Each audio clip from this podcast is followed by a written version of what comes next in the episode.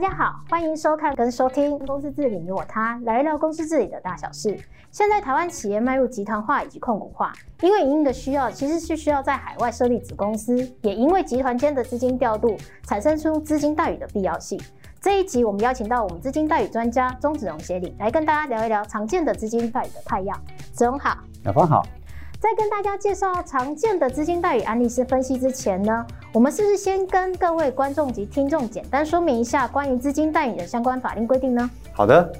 公司法的十五条本来就规定哦，公司的资金，除非这个有业务往来或是有短期资金融通的必要，哦，否则资金是不可以代予股东或是任何他人的。那在资金代语及倍数保证处理准则有进一步的规范。公开发行公司如果要资金贷予他人，他要先定定自己的作业办法，然后要经过一定的核准的程序，还有这个限额的规定、公告申报的一些应该遵循的事项等等。哦，这样听起来的话，资金代语的细节真的很多。那就子龙的观察，现在目前一般常见的缺失有哪些呢？如果我们从这个金管会所公告的财阀案例里面，我们可以会诊一下，常见的缺失大概有四种。第一个。这个短期资金融通哦，超过一年却没有收回。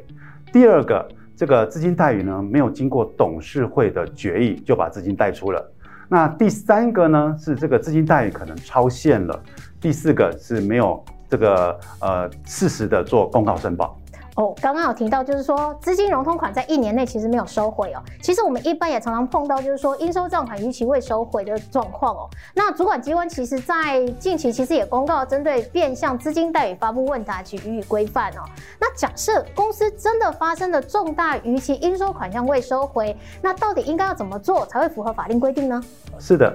问答集有提到，如果我们有重大的逾期应收账款，那就应该要提到董事会来讨论，它是不是已经变成一种变相的资金待遇了。如果公司可以证明说，它已经采取必要的法律措施，或是有一些呃控管的措施，那基本上你就可以证明公司的确没有资金待遇的这个样的意图。那经过董事会决议以后呢，那就不当做这个资金待遇。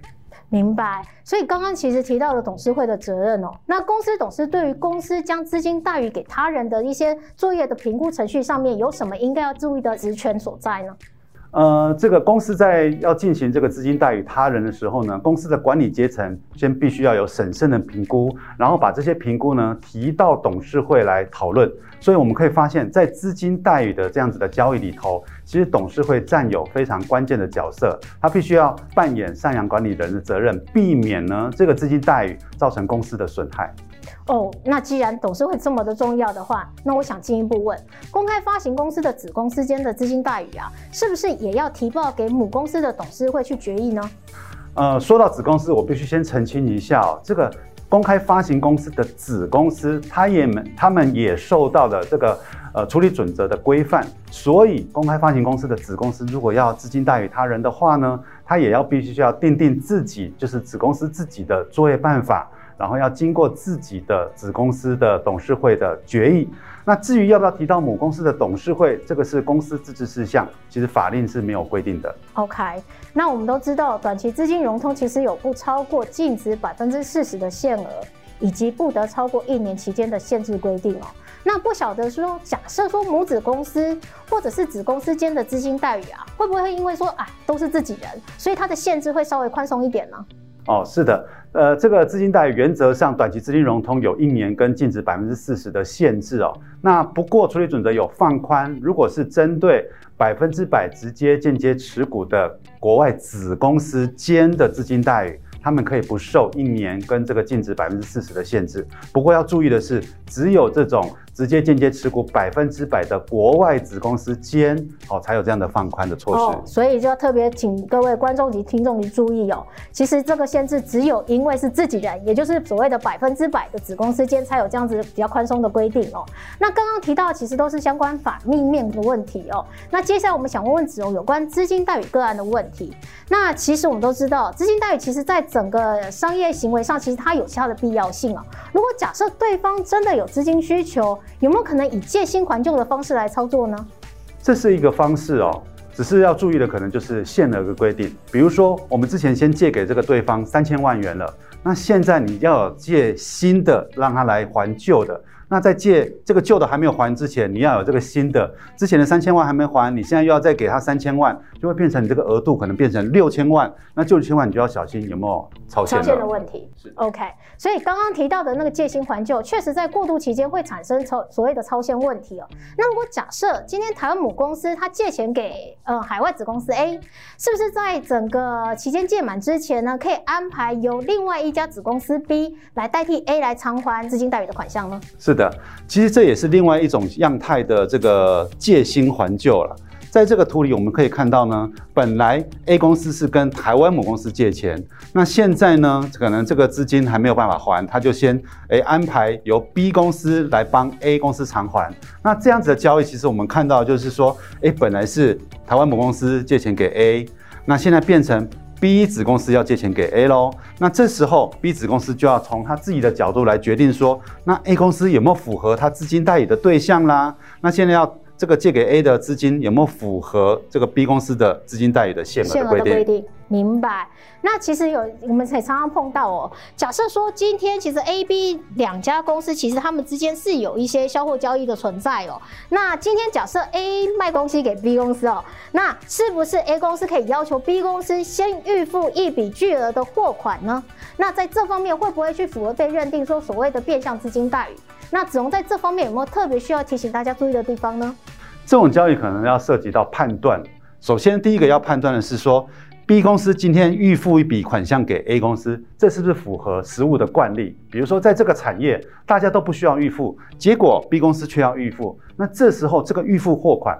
可能就会被认定为是一个变相的资金待遇。第二个，B 公司还要再去判断说，我今天这个预付货款是不是符合我过去的历史经验或是进货的规模？如果假设我今天的进货可能以前都是需要三千万，结果我今天预付货款却要付五千万，那超过的部分也有可能会被认定为这个资金贷有。资金贷，明白。那刚刚提到的是那个借钱的问题哦，那我们现在就想问问看，就是说，那带关于贷出企业的一些常见的问题哦，像我们都知道，就是说资金的限额其实是依据贷出企业最近一期的净值一定的百分比来计算。那假设受到整个大经济环境的影响，导致说净值大幅下降，像比如说我们都知道。呃，这一波的疫情影响，其实有很多的企业其实是迈入了寒冬哦，那导致说它净值大幅降低，导致说原本贷出去的金额啊变成超限，那这部分的话，我们又建议该怎么处理呢？好的，如果当初的资金贷与都符合规定，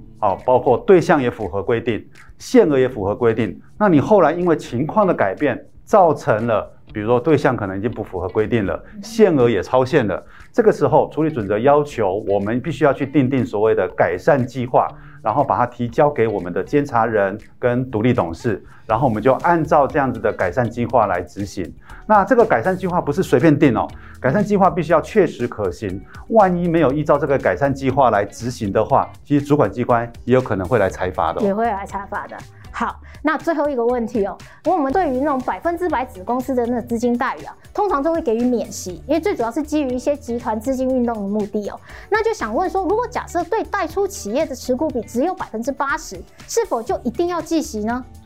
呃，这个要不要计息，或是怎么计息，原则上是依照公司自己的作业办法来规定的。如果作业办法没有明定的话呢，这时候我们会建议啊，公司在这个董事会决议资金代理的时候，也把它讲清楚，那应该就没有问题。OK，那以上是我们在资金代理常见的案例分享哦，希望对各位观众及听众在实务运用上有所帮助。全球其实在受到极端气候产生的灾害频传哦。因应气候变迁，如何达到净零排放的目标，已经成为企业永续的一个重要议题哦。那在欧盟，其实在二零二一年七月的时候宣告了碳关税机制哦，预计在二零二三年就会来施行。下一集我们会邀请到碳专家来跟各位听众及观众来聊一聊碳治理。再次谢谢子龙的分享，那以及大家的收看跟收听《公司治理你我他》，我们下次见。